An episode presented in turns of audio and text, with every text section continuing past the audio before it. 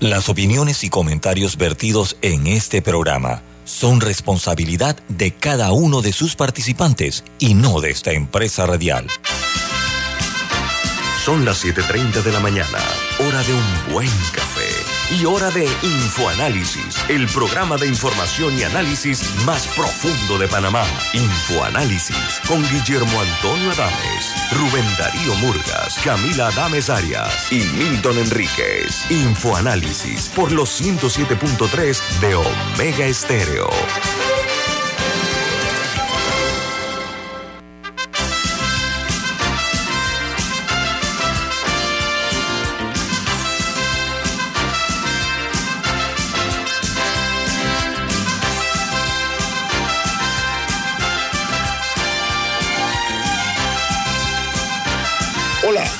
Buen día, bienvenidos. Esto es Info Análisis, un programa para la gente inteligente. Hoy es 5 de julio del año 2022 y el staff de Infoanálisis está compuesto por Cohen Enríquez, Camila Adames y Guillermo Antonio Adames. Le damos una cordial bienvenida al tiempo que les eh, anunciamos quién es el que presenta este programa. Es Café Lavazza. Pide tu Lavazza en restaurantes, cafeterías, centros de entretenimiento y centros deportivos. Café Lavazza, un café para gente inteligente y con buen gusto, presenta Infoanálisis. Gracias amigos, este programa se ve en vivo, en video, a través de Facebook Live, tanto en sus televisores, perdón, en sus, en sus teléfonos móviles o celulares, en sus iPads o tabletas también lo pueden sintonizar en el canal de televisión de sus televisores, en el canal 856. Los que son usuarios de Tigo, eh, también en la app de Omega Stereo, disponible tanto en Play Store como en App Store. En la app Tuning Radio, TuneIn Radio, usted puede ir tranquilamente escucharnos en sus eh, teléfonos celulares. Así que también queda el programa eh, grabado en eh, YouTube, que usted puede verlo cuando quiera en sus televisores o en sus eh, móviles también. Entra a YouTube, pone Infoanálisis y ahí puede ver todos nuestros programas, el de ayer, el de hace una semana, el de hace un mes, hace un año, todos están ahí sin excepción. Entremos en materia. Las noticias que son primera plana en los diarios más importantes del mundo son las siguientes.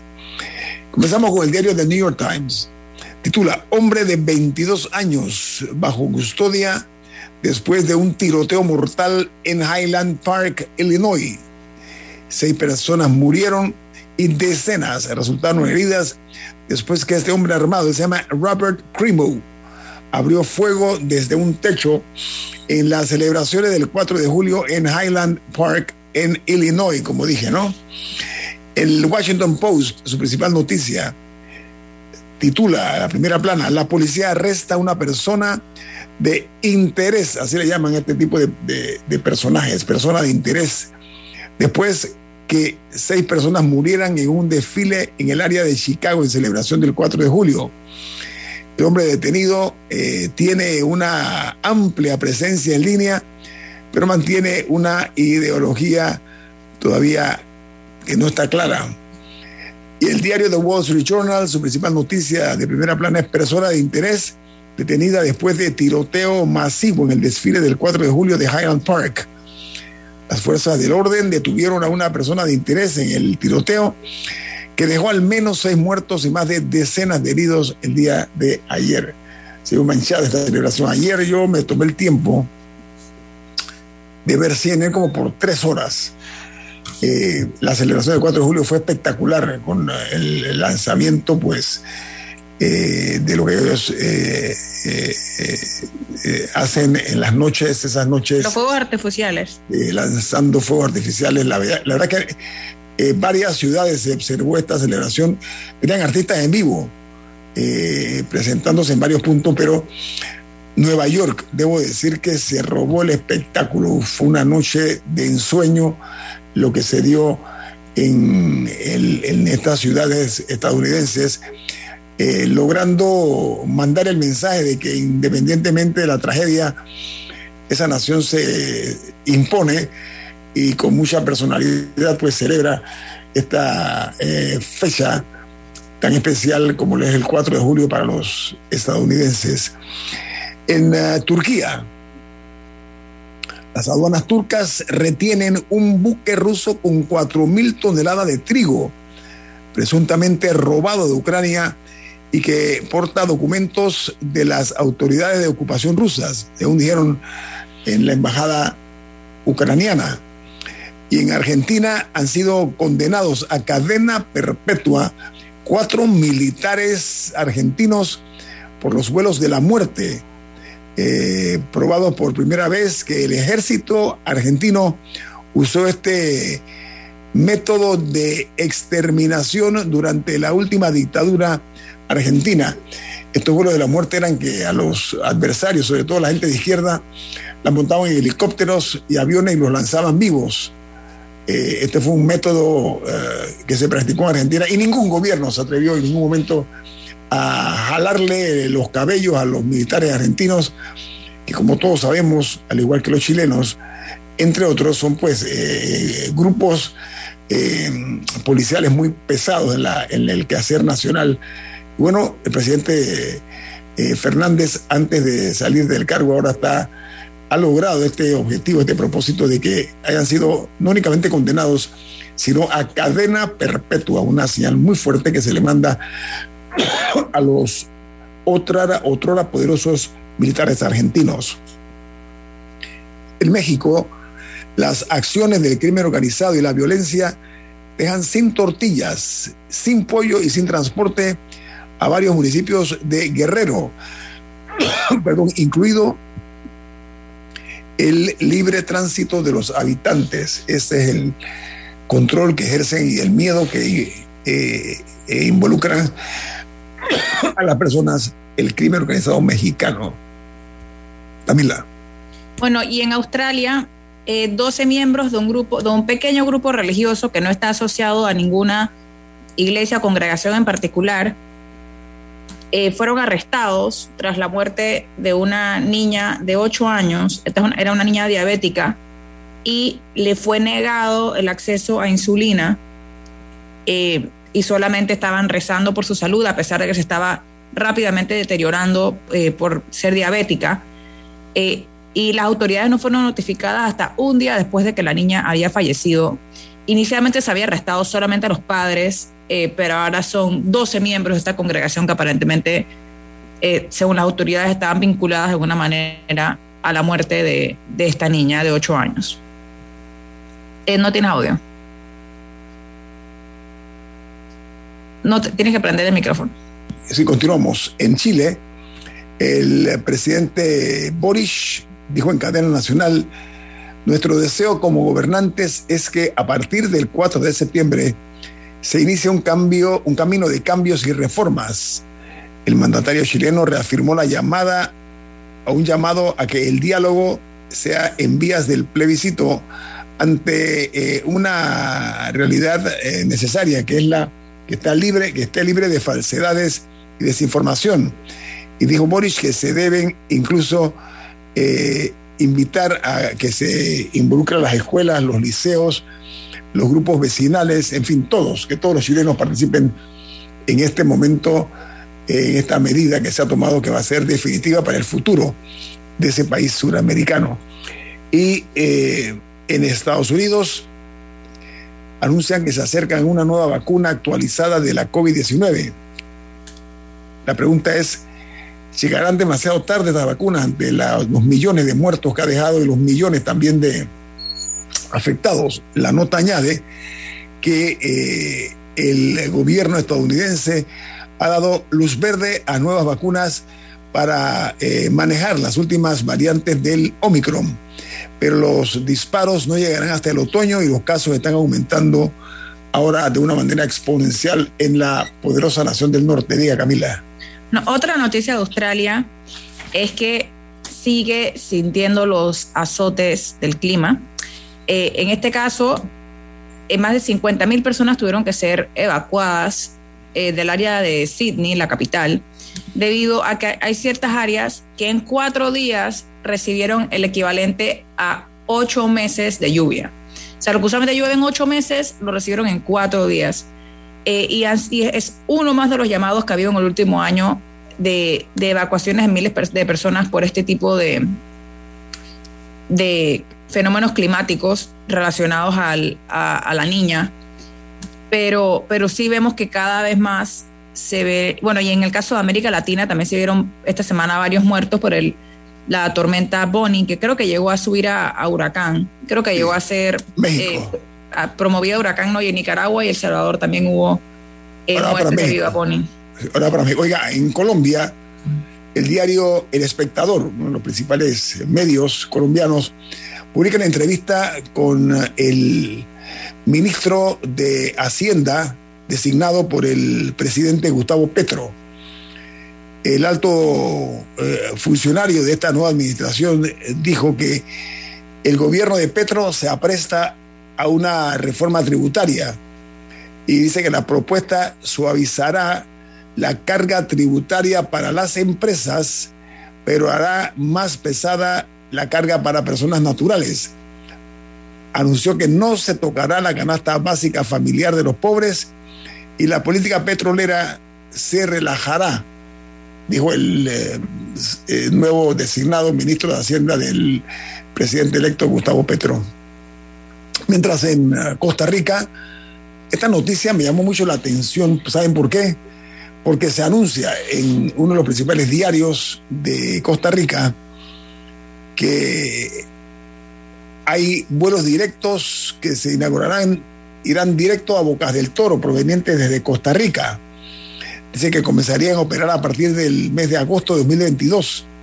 La aerolínea TICA se llama Costa Rica Green Airways que hasta la fecha operaba vuelos locales a ciertas localidades del Pacífico Norte y Sur de Costa Rica, pero que ahora ofrecerá tres viajes semanales de Costa Rica hacia Bocas del Toro en la eh, costa caribeña de Panamá. Interesante, los ticos siempre nos dan a nosotros como se nos están como picando por delante, ¿no? En, ah, en algunas cosas. En Perú designan un nuevo ministro de Interior, se trata de Mariano González, que se convierte en el sexto titular de esta cartera en lo que va del gobierno de Pedro Castillo. Es un récord que tienen eh, en Perú en cuanto a los ministros que han sido cambiados. En El Salvador, el presidente Nayib Bukele anuncia que las clases continuarán suspendidas el día de hoy a nivel nacional porque está por ingresar una nueva onda tropical, por lo que el gobierno toma esta medida de precaución. Mientras en República Dominicana, el Ministerio de Turismo declaró eh, en forma detallada que en junio el sector turismo generó más de 700 millones de dólares. Dice que con la llegada de 600 mil turistas, lo que representa un crecimiento de 640, perdón, de 644.361 personas, lo que es un 9%, 9.9% más de lo que se logró en el año 2018 y 2019 en esos periodos. Bueno, eh, otra noticia es que la basquetbolista estadounidense eh, Britney Griner, no sé si recuerdan el caso, esa es una que fue detenida en Rusia hace ya cuatro meses por eh, cargos relacionados a drogas. Eh, le ha escrito al presidente Biden eh, pidiéndole asistencia con su caso. Y en la carta ella también incluía varias líneas sobre su, miedo de que no iba a regresar, a poder regresar jamás a, tierra estadounidense. Y bueno, ya la Casa Blanca sí confirmó que, que se había eh, recibido esta carta y las autoridades también dijeron o reiteraron más bien que están eh, trabajando de manera agresiva, fue la palabra que utilizaron, para tratar de devolverla a casa. Bueno, la última noticia que vamos a dar en este segmento es, eh, se genera en Ecuador, donde se anunció que la ministra de Salud ha presentado su renuncia al gobierno del presidente Guillermo Lazo tras las duras protestas sociales de 18 días que concluyeron el pasado mes de junio. Una baja sensible, la renuncia de esta ministra de Salud en momentos en que la eh, pandemia de eh, la COVID todavía está muy presente, tocando las puertas de los hogares de los ecuatorianos. Vamos al corte comercial. Esto es Info Análisis, un programa para la gente inteligente. Omega Stereo tiene una nueva app. Descárgala en Play Store y App Store totalmente gratis. Escucha Omega Stereo las 24 horas donde estés con nuestra aplicación totalmente nueva.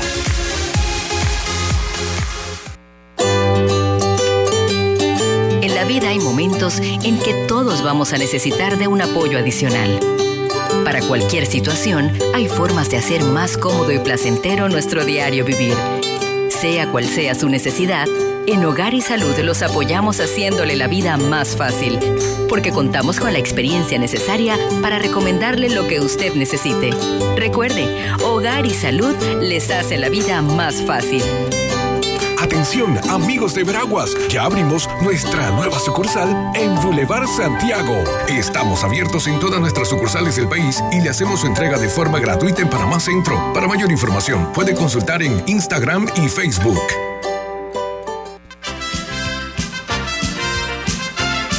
La gente inteligente escucha InfoAnálisis. Los anunciantes inteligentes se anuncian en InfoAnálisis. Usted es inteligente. Llame al 269-2488 y todos lo sabrán. Infoanálisis, de lunes a viernes de 7 y 30, 8 y 30 de la mañana, en donde se anuncian los que saben. Delta está siempre cerca de ti cerca de nuestras tradiciones, cerca de tus metas y también cerca de las necesidades de tu negocio. Por eso te ofrece la tarjeta MaxiFlota, con la que puedes controlar, monitorear y obtener reportes del consumo de combustible de la flota de tu empresa, mientras acumulas millas con EdMiles. Solicita tu tarjeta MaxiFlota llamando al 279-2929. Delta, para darte la mejor atención siempre cerca de ti. Ya viene InfoAnálisis, el programa para gente inteligente como usted.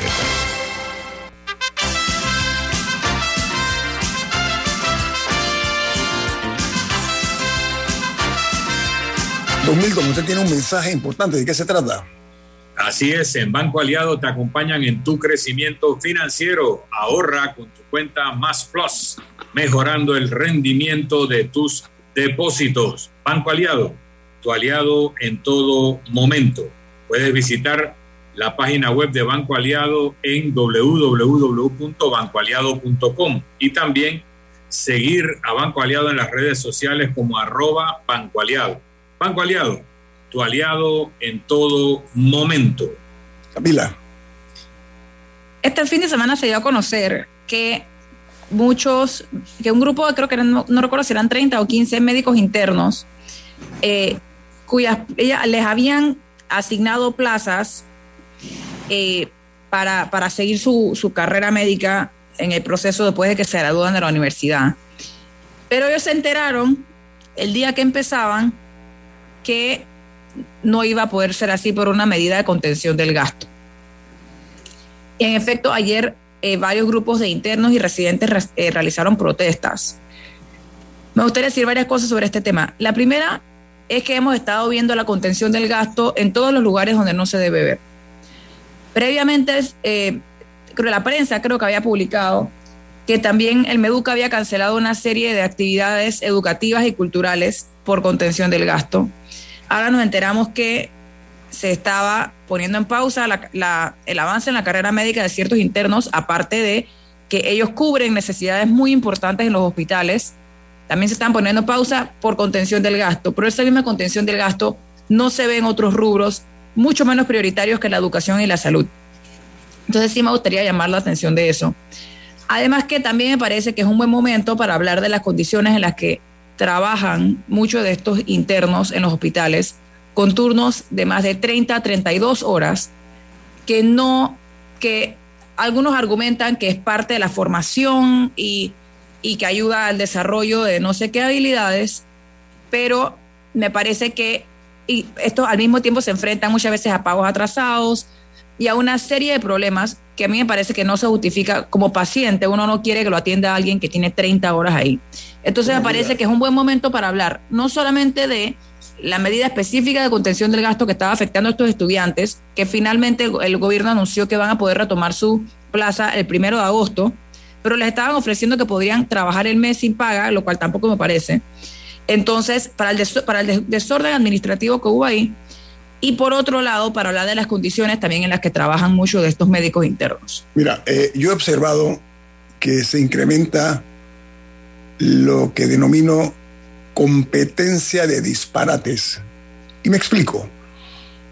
Como bien dices, aquí se mantiene el concepto ese de la contención del gasto en cosas que al final del día son importantes. Sin embargo, se despilfarran miles y decenas de miles y hasta cientos de miles de dólares en actividades para nada importantes que solamente le interesan a ciertas personas dentro de lo que es eh, los poderes del Estado.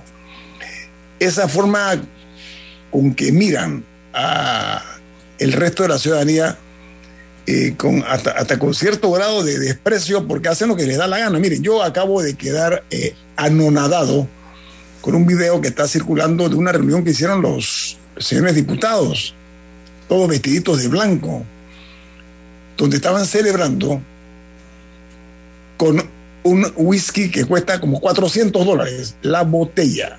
Aunque dicen, los diputados dicen que ellos lo, que ellos lo pagaron de su bolsillo. O sea, que hicieron una vaca. Eso, eh, en estos, mira, en estos tiempos es una señal nuevamente que nos deja eh, con el dejo ese, perdón, el, el, término, nos deja con la sensación de que les importa muy poco el hecho de ser más austeros en sus cosas, porque aquí hay miles de panameños que no tienen nada que poner en las mañanas, en los mediodías y en las tardes en sus mesas para ellos y para sus hijos.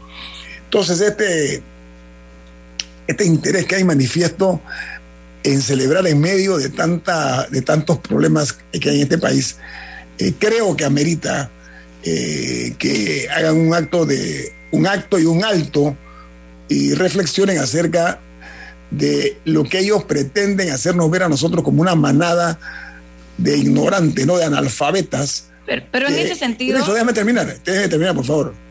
Eh, y este tipo de situaciones, por lo menos a mí me ofenden. ¿Saben por qué? Porque desde que se dio la pandemia, que no podemos olvidar eso que pasó, no ha habido gestos en serio de ponerse a tono con el resto de la ciudadanía, de nosotros, los portales, los, los, los hombres y mujeres comunes y silvestres, y mantuvieron sus privilegios sin siquiera tomar en consideración lo que otros, por la fuerza, estuvimos eh, presionados eh, con una asfixia económica severa. Hago ese llamado de atención porque reitero, esto que hemos dicho aquí, que se usa la tijera nada más para ciertos trajes, para ciertos vestidos, debe ser una tijera que corta igual para todos, como la salud. Diga Camila si bien la fiesta fue, es, lo más llamativo y lo que más se comparte, me parece más importante el hecho de que la asamblea contrate 1.500 personas, pero que no haya para 30 plazas en el hospital. O sea, yo, yo, entiendo, eh, yo entiendo la molestia, yo entiendo la irritación, yo entiendo todo eso que se formó por el video de la fiesta de los diputados tomando Macallan, pero siento que a veces eso nos distrae de las cosas que verdaderamente sí tienen un impacto, que es la, eh, el mal uso de recursos del Estado, mal uso por, por la mala distribución o porque, porque haya un hecho penal ahí de si se está dando a personas que no trabajan, que eso le compete a las autoridades investigar. Pero mínimo es una mala distribución en términos de prioridades que haya para contratar miles de personas para sin ningún tipo de razón aparente, pero no para contratar a 30 médicos internos.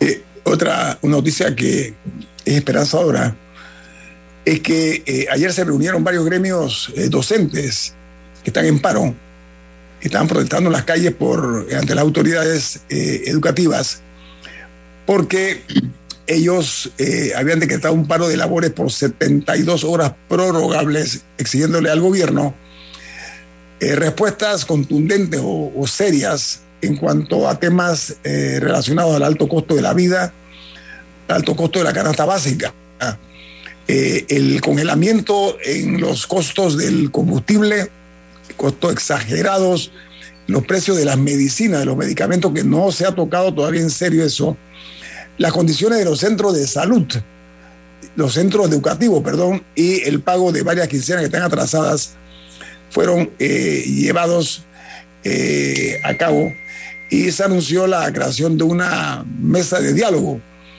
que aparentemente a veces son, son mesas que se utilizan ya como una moneda de cambio nada más para distraer la atención, para postergar. Entonces, esta oportunidad es, eh, adecuada porque ya la educación panameña no aguanta otro tipo de golpe como esto por el rezago que tiene nuestra educación, el atraso eh, casi vulgar que hay con nuestros niños y niñas. Milton.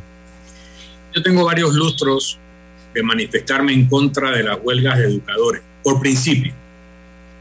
Yo no digo que los educadores no tengan formas de protestar, pero una huelga perjudica directamente a los educandos, directamente a los niños y adolescentes que están en un periodo formativo en manos de los educadores. Y a mí me parece, en este momento, después de dos años de no tener educación presencial, me parece un acto criminal plantear una huelga de educadores, por la razón que sea. Hay distintas formas en que los educadores pueden hacer sentir una protesta por algo que no les guste, por situación de condiciones de las escuelas o por los problemas de, la salud, lo que quieran, pero no contra los niños, no contra los estudiantes, porque una huelga siempre es contra del que recibe el servicio y lo que se pretende con la huelga es que los que reciben el servicio le ejerzan presión a los que tienen el poder de decidir algo para que el huelguista reciba su aspiración. Pero el problema es que se toma a los usuarios, y en este caso a los niños y adolescentes, estudiantes de este país, como rehenes del chantaje. Y eso no es correcto. No hay ninguna justificación moral para una huelga de educadores en general y mucho menos en este momento cuando tenemos niños, adolescentes que tienen dos años de no estar en una escuela, que tienen una serie de carencias socioafectivas, problemas profundos en su personalidad, algunos que han tenido falta de nutrición porque la nutrición la recibían y la reciben en la escuela. Y no digo la burundanga, digo la nutrición, los programas de nutrición escolar que se suspendieron por ausencia de asistencia a clase. Entonces, no hay ninguna justificación. Puede ser el problema más acuciante del país y eso no justifica una huelga de educadores contra los estudiantes. Mira, está el problema también psicológico, los daños eh, que ha causado, no únicamente en los niños, sino también en los adultos, esta pandemia que recién nos azotó a todos. Yo creo que hay que mirar eh, con mucha acuciosidad muy en detalle los eh, eh, resultados que nos ha dejado esta, esta pandemia que es todavía latente, está todavía latente en nuestro país y en el resto del mundo. Vamos al corte comercial. Al regreso viene más aquí en Info Análisis. Este es un programa para la gente inteligente.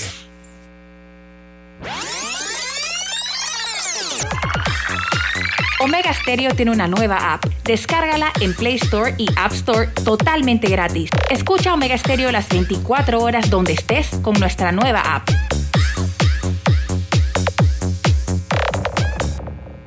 ¿Trabajas 24/7 por tus objetivos? Para ti creamos la nueva banca de consumo premium de Metrobank, que además de asesorarte de forma personalizada, te acompaña en tu crecimiento. Banca de consumo premium de Metrobank, una banca que te prefiere a ti.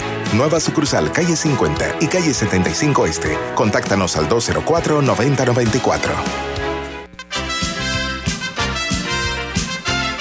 La gente inteligente escucha InfoAnálisis. Los anunciantes inteligentes se anuncian en InfoAnálisis. Usted es inteligente. Llame al 269-2488 y todos lo sabrán. Infoanálisis, de lunes a viernes de 7 y 30, 8 y 30 de la mañana, en donde se anuncian los que saben. Para tus urgencias, nada como la experiencia.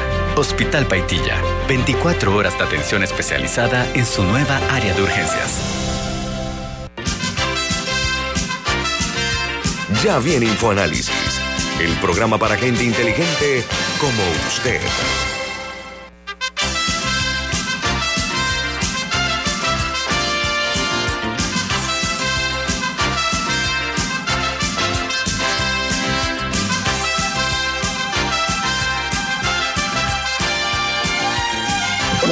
Amigos oyentes, eh, eh, hay una noticia interesante. Pero nada más para agregar algo al tema anterior, y es que parte de la dificultad eh, con el tema de las huelgas educativas es que hay muchos gremios docentes con di- diferentes dimensiones. Está SOPROF, por ejemplo, con uno de los más grandes, pero hay una serie de, de gremios más pequeños y de asociaciones. Entonces, la huelga esta reciente no era de todos, era de algunas. Y eh, cada uno tiene como sus exigencias. Por ejemplo, por lo menos una de ellas incluía la- las exigencias, eh, un tema de, de salarios pendientes, de, de pagos atrasados, que eso parece que ya se subsanó. Entonces, ese grupo ya concluyó, ya dijo que invitaba al regreso a las aulas. Posiblemente hay otros que sigan su huelga, pero lo que le escuché a la ministra de Educación es que el 85% de los docentes sí habían acudido a dar clases. Entonces, es un grupo fraccionado en ese sentido. Así que me parece importante para no hablar nada más de los docentes, sino que hay muchos grupos, hay muchos grupos separados que quieren diferentes cosas. Yo, yo pienso que en este momento por lo menos es un grupo minoritario, pero es que el, el llamar a la huelga siendo dirigente educador, cuando hay tantas formas de protestar que no perjudican a los estudiantes, se puede hacer una protesta de pancartas después de horas de clase, se puede hacer lo que los japoneses llaman overwork, trabajar más, hacer más para llamar la atención. Si un educador piensa que la escuela está deteriorada, pueden hacer jornadas de mantenimiento y limpieza eh, por los propios educadores de la comunidad para llamar la atención sobre algo, pero todo, eh, pero no puede ser en contra de los estudiantes. Lo segundo es que en el cambio, Ñito hablaba de lo que históricamente pasaba, y uno de los problemas de las huelgas en el sector público es que, mira, cuando tú haces una huelga en el sector de construcción, el, el salario caído lo paga el sindicato de la, del 2% que retiene mensualmente de los sueldos. El sacrificio del huelguista es no cobrar. Pero en el Estado panameño, lo primero que se negocia cuando se da una terminación de huelga es artículo primero, no se descontarán los salarios de los días no laborados. Entonces, las huelgas en Panamá son pagadas, pagadas por el Estado. Por supuesto que eso induce a más huelgas, porque no hay sacrificio por la causa que te motiva a llamar a la huelga. Entonces, si tú mantienes ese incentivo perverso de que el Estado panameño siempre paga los días de huelga a, a los que hicieron la huelga, entonces la huelga no tiene restricciones, es muy atractivo llamar a la huelga cuando no quieres trabajar y cualquier causa es buena. Entonces, si hay una causa justa, en el caso de los educadores, repito, busquen otras formas de llamar la atención, pero no perjudiquen a estudiantes que ya tienen dos años de haber padecido una situación realmente trágica Oye, y no merecen eso- ni un día más de huelga. Pero ya se ha comprobado que lo, el- el- lo que ocurrió eh, durante la eh, pandemia, el- los resultados de lo que se conocieron como las clases virtuales realmente eh, no tuvieron el impacto que se esperaba. Eso es lo que se está observando después que se ha hecho una evaluación. Quería hablar, No, sí, pero y, y un- eso sí, un detalle más. Entre los puntos acordados, por lo menos por un grupo de docentes, es el pago de salarios atrasados a 935 docentes. Sí me gustaría detallar que yo no entiendo por qué el Estado se atrasa en el pago a su personal. Sean docentes, sean médicos, a cada rato escuchamos esto, que las enfermeras tienen que estar protestando para que les paguen, o sea, ni siquiera es para un aumento, no, para que les paguen lo que ya trabajaron. Entonces, también me gustaría llamar la atención a que no entiendo por qué el Estado se la pasa atrasándose en sus pagos. Yo la pongo de esta manera, vamos a ser, vamos, a justos, ¿sí? vamos al principio de la equidad. Así como se les retrasan los salarios, los pagos de los salarios a los maestros, vamos a hacerlo con los jefes de departamento y con los directores de las diferentes instituciones del Estado, para que entiendan lo que viven estas personas, sobre todo en su mayoría son maestros y educadores que están en sitios alejados del país. Hay que buscar la fórmula ya eficiente para que todo el que trabaja reciba su salario a tiempo. No es justo eso que ocurre con estos educadores, ni tampoco con algunos médicos y, doctoras y enfermeras que reciben su salario después de semanas y meses de no eh, eh, tener ese merecido eh, estímulo por su trabajo. Quería referirme un giro de timón a que el Ministerio Público reanudó ayer la audiencia preliminar por la investigación que se presentó por el delito de blanqueo de capitales a través de una sociedad denominada New Business, que conforme a lo que se ha hecho público, eh, adquirió el grupo Editora Panamérica de Pasa. se ha llamado a juicio a 16 personas y a unos 10 eh, que, eh, que, han sido eh, sobreseídos.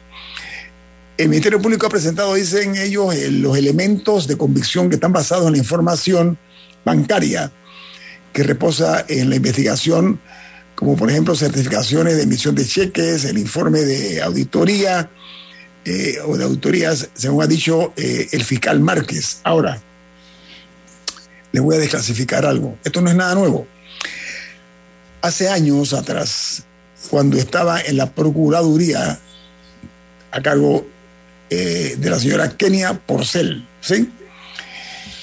Eh, la Procuradora invitó a una reunión informativa a un grupo de directores de medios, entre los cuales estaba este servidor.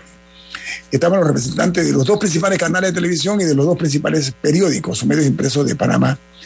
Y este servidor éramos cinco personas el, salón de reuniones de la Procuraduría General de la Nación, que está frente al Parque Porras.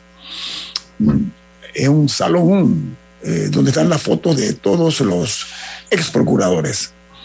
La señora Porcel nos presentó, dicen ustedes, un pizarrón ese que usan en la escuela, como dicen en Panamá, eh, eh, el pizarrón,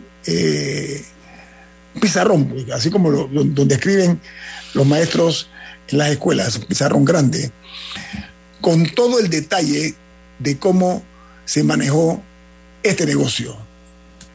Cuando digo todos los detalles, todos los detalles, ¿ah? desde el kilómetro cero hasta la investigación que había realizado.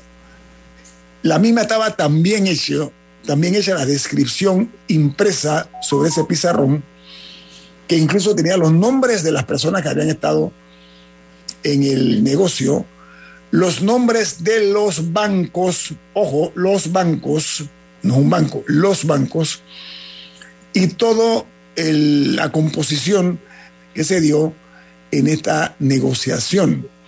La señora Porcel, Kenia Porcel, estaba muy entusiasmada porque iba a hacerlo público en unos días después, solamente nos dio un adelanto con el ánimo de prepararnos pues, de lo que viene, con lo que viene, porque iba a ser un paquete muy grande eh, esta información porque había gente, como ustedes comprenderán, muy importante, gente muy influyente de este país, muchos, muchos, muy influyentes, y como dije, bancos muy conocidos también en este país, que fueron los que hicieron o permitieron esta eh, aparente truculenta operación. ¿Por qué razón? Porque eh, los dineros aportados provenían aparentemente, de acuerdo a lo que dice el Ministerio Público, eh, de contratos que habían sido otorgados eh, a varias sociedades para ejecutar obras de infraestructura, estos contratos con el Estado. Entonces lo que se buscó fue eh, información bancaria y se recurrió a lo que se conoce como asistencia internacional. Cuando digo esto, la pregunta, traigo esta colación porque es una desclasificación de un hecho donde no estaba yo solo, por eso lo puedo decir, éramos cinco personas con la procuradora, solo ella y nosotros cinco. La señora procuradora, como dije, estaba muy entusiasmada. Esto es lo que viene, vamos con todo, vamos a acabar con la corrupción de este país, sobre todo con el cuello blanco, bla, bla, bla, bla, bla. ¿Saben qué?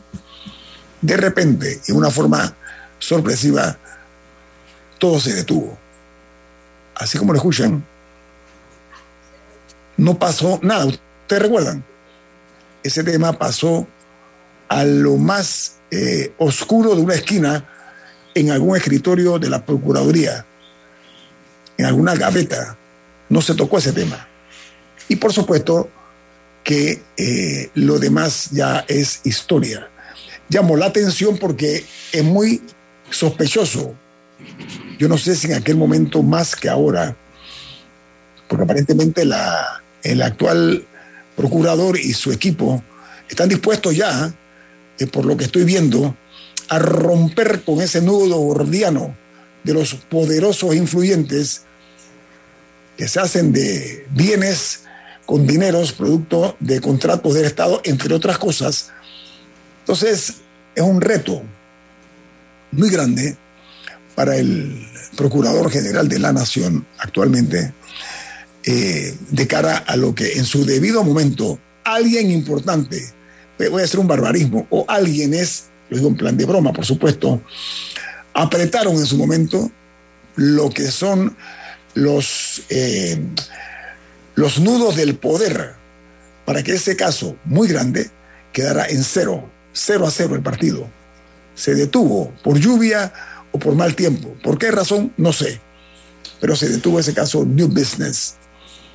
Todavía yo guardo cierto pesimismo porque los jugadores que yo vi los nombres, lo vi yo y otros cuatro, son personas que son verdaderamente jugadores de grandes ligas. No hay un solo pececito chiquito, no existe. Y algunos de ellos son personas muy conocidas. Entonces, en este caso, no business.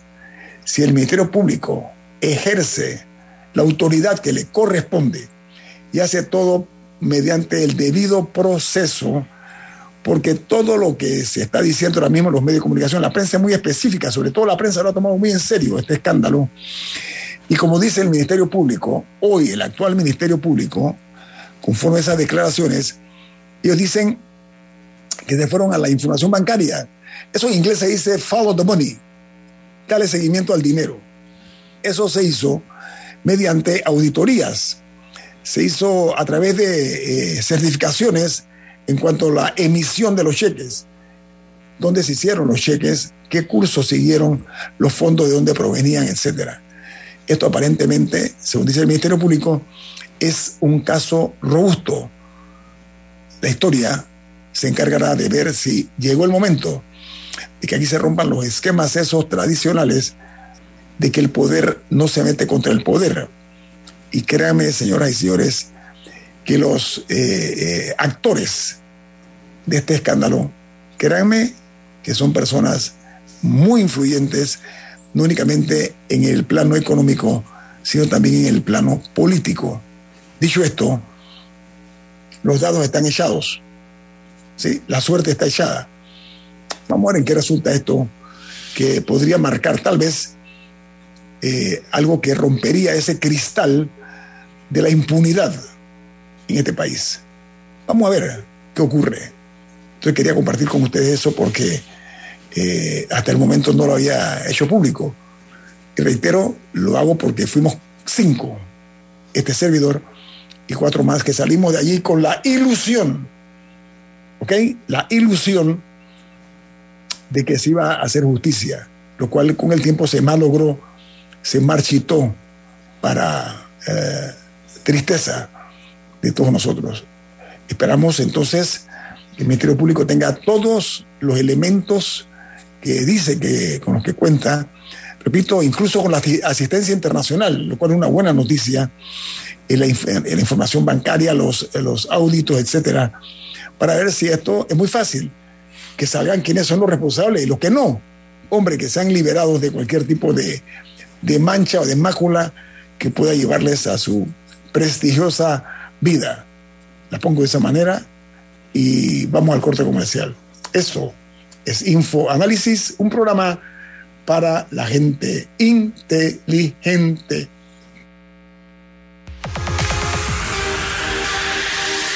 Omega Stereo tiene una nueva app. Descárgala en Play Store y App Store totalmente gratis. Escucha Omega Stereo las 24 horas donde estés con nuestra aplicación totalmente nueva. Mereces un banco que construya una relación de confianza contigo. Para ti llegó la banca de consumo premium de Metrobank, creada especialmente para asesorarte y brindarte experiencias exclusivas. Banca de consumo premium de Metrobank, una banca que te prefiere a ti. Nueva sucursal calle 50 y calle 75 Este. Contáctanos al 204-9094. La gente inteligente escucha InfoAnálisis. Los anunciantes inteligentes se anuncian en InfoAnálisis. Usted es inteligente. Llame al 269-2488 y todos lo sabrán. InfoAnálisis, de lunes a viernes de 7 y 30, 8 y 30 de la mañana, en donde se anuncian los que saben. Delta está siempre cerca de ti cerca de nuestras tradiciones, cerca de tus metas y también cerca de las necesidades de tu negocio. Por eso te ofrece la tarjeta MaxiFlota, con la que puedes controlar, monitorear y obtener reportes del consumo de combustible de la flota de tu empresa, mientras acumulas millas con EdMiles. Solicita tu tarjeta MaxiFlota llamando al 279-2929. Delta, para darte la mejor atención siempre cerca de ti. ¿Les suena esto? Ofertas, pedidos, facturas, órdenes de compra, entrega, contratos, recibos, etc. Los documentos importantes están ahí, en algún lugar. Ojalá supiera dónde y cómo encontrarlos cuando realmente los necesita, sin perder tiempo. Ha llegado la hora de la gestión documental electrónica. Los documentos se escanean y guardan digitalmente de forma automática y centralizada. Llámenos al 209-4997 para un demo sin compromiso. Solutexa, expertos en digitalización y gestión gestión documental. Ya viene InfoAnálisis, el programa para gente inteligente como usted.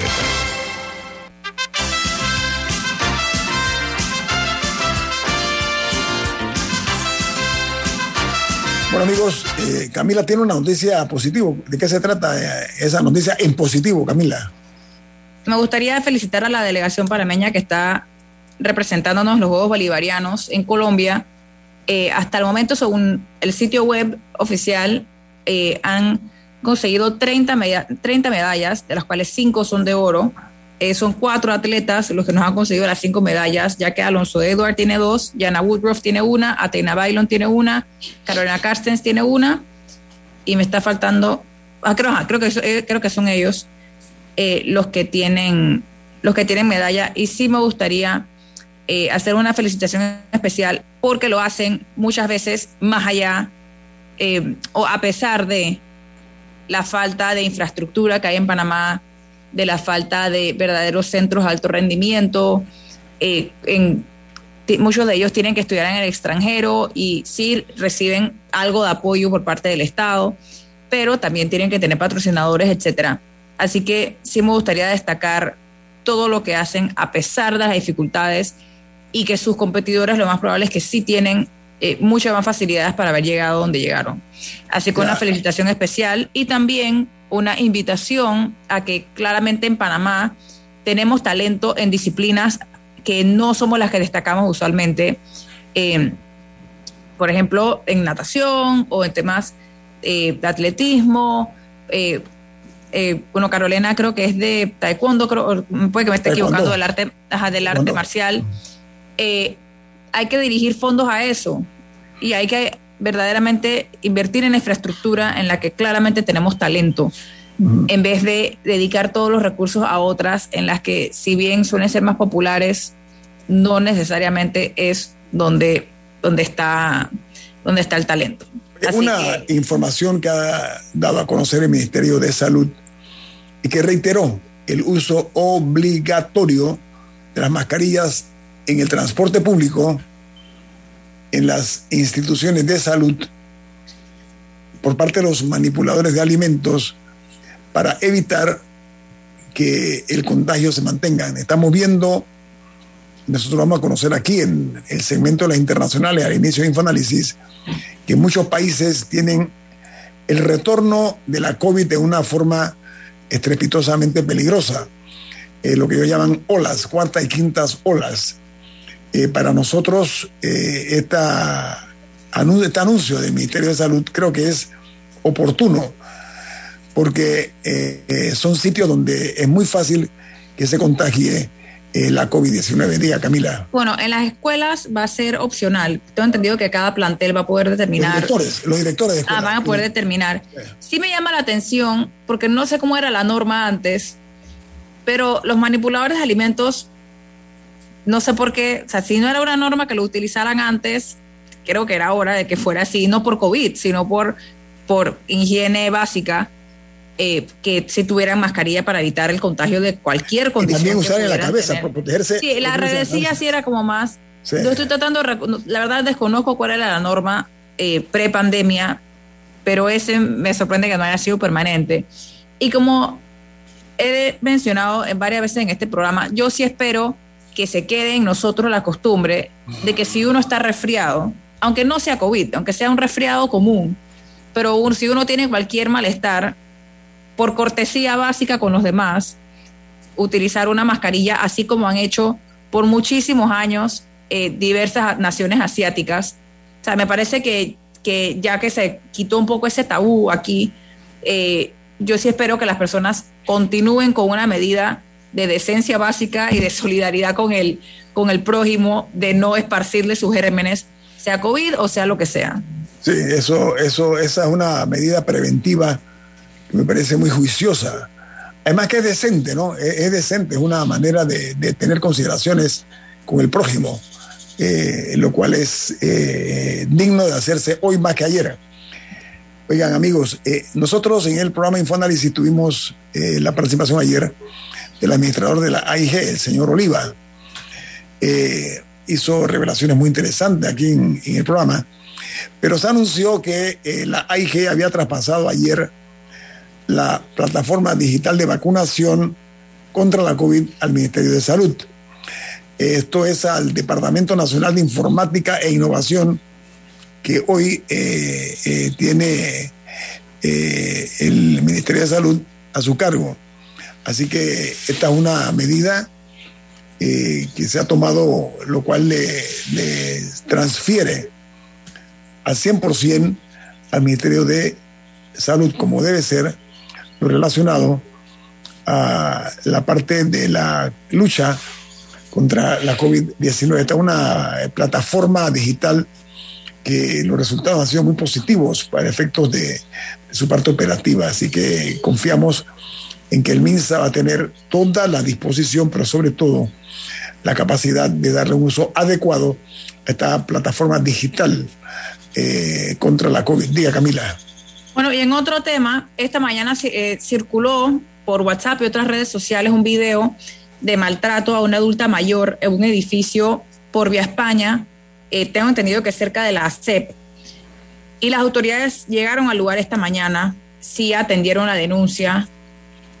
Eh, era un hombre que estaba, que estaba maltratando a una, a una señora, no sé si familiar de ella, eh, o qué, pero sí me parece que hay que tener una discusión de las facilidades que existen de, o sea, para, para los adultos mayores, o sea, las, circunstancias en las que se encuentran eh, y, y qué medidas hay para que no estén en un estado de, de, desprotección. Creo que Don Milton iba a decir algo.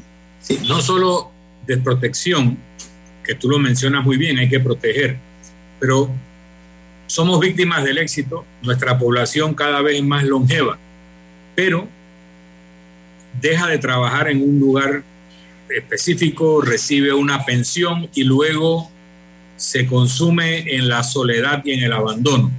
Hay países que hace mucho tiempo tienen programas para personas de la tercera edad, en Panamá hay algunos, pero aquí hay que hacerlo masivo. Hay países o ciudades donde se recoge al adulto mayor con un autobús como quien recoge a un escolar que tiene plataformas para las personas que tienen reducción en su movilidad, se les lleva a lugares agradables donde pueden pasar el día leyendo, bailando, jugando, eh, aprendiendo, interactuando, se les da una nutrición adecuada. Y son programas que debiéramos tener eh, como, como país para nuestras personas de tercera edad que pueden ir mediodía o pueden ir todo el día a lugares como esto y luego son retornados a su hogar eh, para que ya pasen con su familia. Debiéramos hablar de ese tipo de programas porque eso también evitaría todos estos incidentes de violencia y abandono y que perfectamente como país debiéramos tener la capacidad de sufragar. Hay que mirar más hacia las personas de la tercera edad. Aunque yo debo eh, reconocer y he sido testigo que en el aspecto cultural hemos cambiado bastante. He observado sitios donde, sitios públicos, donde por ejemplo jóvenes eh, le ceden el, la silla o el asiento a personas eh, de edad. Eso me parece muy eh, digno de reconocer. Es un principio elemental que se enseña en casa. Se llama la, la educación principal, que es la que recibimos en nuestros hogares. La comprensión suficiente para tener la paciencia a que estas personas que con la carga de los años sobre sus hombros ven que su movilidad cada vez eh, los lleva a caminar más lentamente, más pesadamente. Hay gente que se desespera, no tiene esa eh, eh, capacidad de poder esperar a que estas personas puedan culminar lo que es su tránsito. Así que mirar hacia este sector muy vulnerable, creo que sería una de las misiones que el Estado debe eh, cumplir. Diga, Camila. Más que un tema de buenos modales, a mí me parece que es un tema económico. O sea, al final es un, es un tema económico porque muchos de estos adultos mayores no cuentan con jubilaciones dignas, muchos de ellos que no tienen acceso a una jubilación, lo único que reciben, dependiendo de, de su estado, el, el 120, el subsidio de 120 a los 65, que obviamente 120 dólares no es un monto con el cual se puede vivir. Entonces, si hay un tema económico ahí y, eso se suma a momentos en los que muchas familias o, o sea, sea o personas solteras que tienen padres mayores o eh, personas que ya tienen una familia establecida que tampoco necesariamente tienen las capacidades para, para mantener a un miembro más de la familia, a pesar de que es una responsabilidad eh, que tienen, pero, pero sí me parece que no hay que descuidar el argumento económico y qué tipo de facilidades existen eh, para el cuidado del adulto mayor. Y a eso se suma una cantidad de otras cosas, lo decía el señor Milton, programas sociales, pero también está el alto costo de los medicamentos, que quiénes son las personas que más consumen medicamentos, los adultos mayores. Así que es un argumento económico que se tiene que tener. Viene Álvaro Alvarado con su programa Sin Rodeos, aquí en Omega Estéreo. Milton, ¿Quién despide Infoanálisis? Claro que sí. Pide tu Lavazza, Café Lavazza, un café italiano espectacular que puedes pedir en restaurantes, cafeterías, sitios de entretenimiento y deportivos. Te invita a iniciar el día con una deliciosa taza de café Lavazza. Café Lavazza, un café para gente inteligente y con buen gusto. Despide Infoanálisis. Reciban de nuestra parte nuestro sentido agradecimiento por acompañarnos esta mañana en Infoanálisis, un programa para la gente inteligente. Nos vamos. Y nos vemos. Hasta mañana. Ha finalizado el Infoanálisis de hoy. Continúe con la mejor franja informativa matutina aquí en Omega Estéreo 107.3, Cadena Nacional.